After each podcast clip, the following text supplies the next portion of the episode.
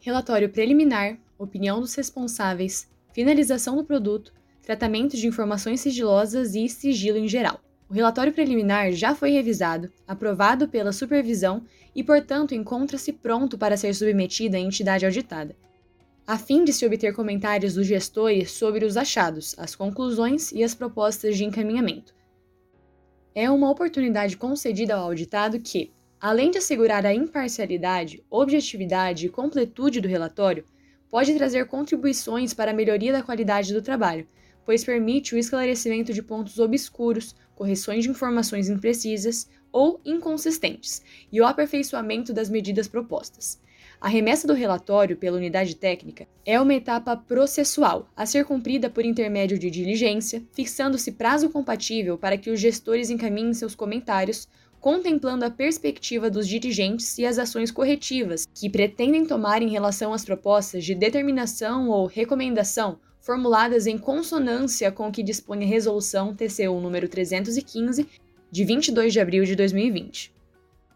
Essa recente resolução restringe-se às elaborações de deliberações que contemplem medidas a serem tomadas pelas unidades jurisdicionadas no âmbito do TCU, com a finalidade de obter feedback dos gestores quanto às consequências práticas da implementação das medidas aventadas e eventuais alternativas. A respeito desse normativo, foi publicada a matéria com figura explicativa adiante apresentada. Vale deixar claro que essa oportunidade não representa a abertura do contraditório,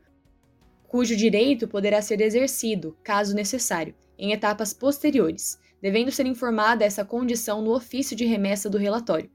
Esse processo de construção participativa das deliberações e suas racionalizações merece algumas considerações adiante apresentadas. Há a possibilidade de se dispensar o envio do relatório quando as circunstâncias do processo permitem antecipar a possível proposta de encaminhamento ou quando o prévio conhecimento da proposta pelos gestores colocar em risco o alcance dos objetivos da ação de controle. Nesse ponto, convém alertar que as NAT dispõem que, nas auditorias operacionais, a regra é submeter o relatório preliminar aos comentários dos gestores, inclusive os achados, as conclusões e as propostas de encaminhamento formuladas pela equipe, mas nas demais fiscalizações, a regra é encaminhar apenas o excerto do relatório preliminar.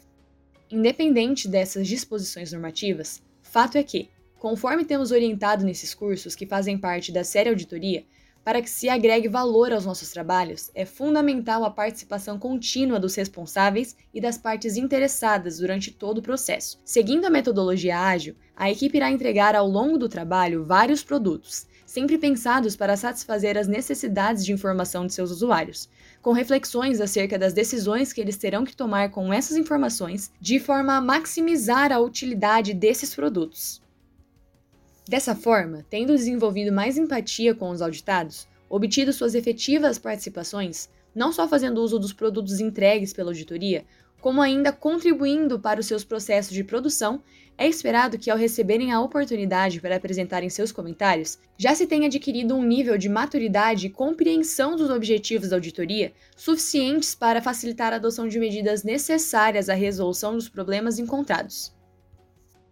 Esse método também repercute nas propostas de encaminhamento, na medida em que se pode obter o comprometimento do gestor máximo a adotar as medidas preventivas ou corretivas, que seriam objeto da ciência ou da determinação, ou estiverem em estudo outros aprimoramentos, capazes de proporcionar os resultados práticos pretendidos com a recomendação, fatores esses que poderão dispensar a formulação de deliberações.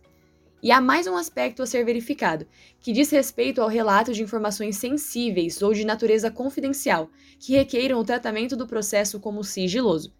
Embora as NAT sejam omissas quanto ao caráter sigiloso do relatório preliminar, orienta-se a adotar o que rege o Manual de Auditoria Operacional, no sentido de informar ao gestor essa condição e encaminhá-lo à cópia do relatório, contendo marca d'água na diagonal de todas as suas páginas com a palavra sigiloso.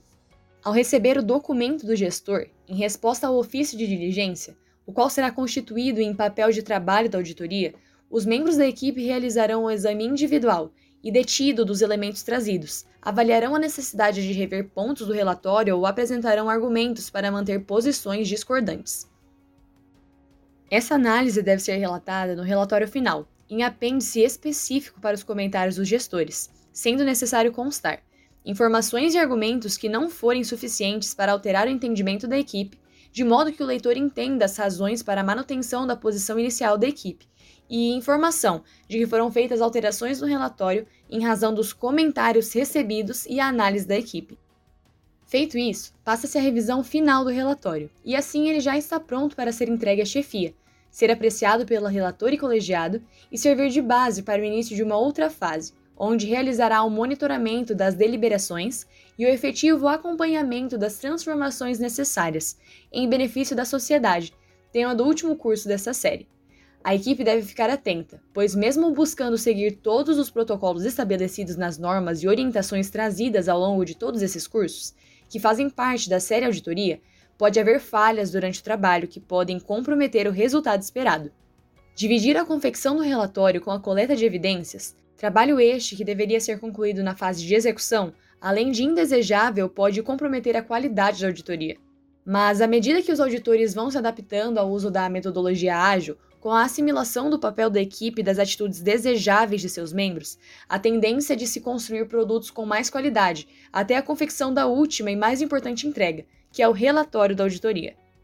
É preciso considerar que muitos usuários da auditoria terão primeiro contato com o trabalho somente quando lerem o relatório. Por isso, sem querer ser repetitivo, desenvolver narrativa com equilíbrio entre a concisão e a completude é o grande desafio para a elaboração do documento que poderá oferecer a comunicação desejável dos resultados da auditoria. Uma dica final é: avaliar a melhor forma de condução do processo de auditoria, tendo em vista a possibilidade de haver a necessidade de se propor audiência de responsáveis e o relator optar por passar por toda essa fase processual, até o exame das justificativas apresentadas, fato que pode comprometer a tempestividade e efetividade das demais medidas propostas. Vale a discussão processual.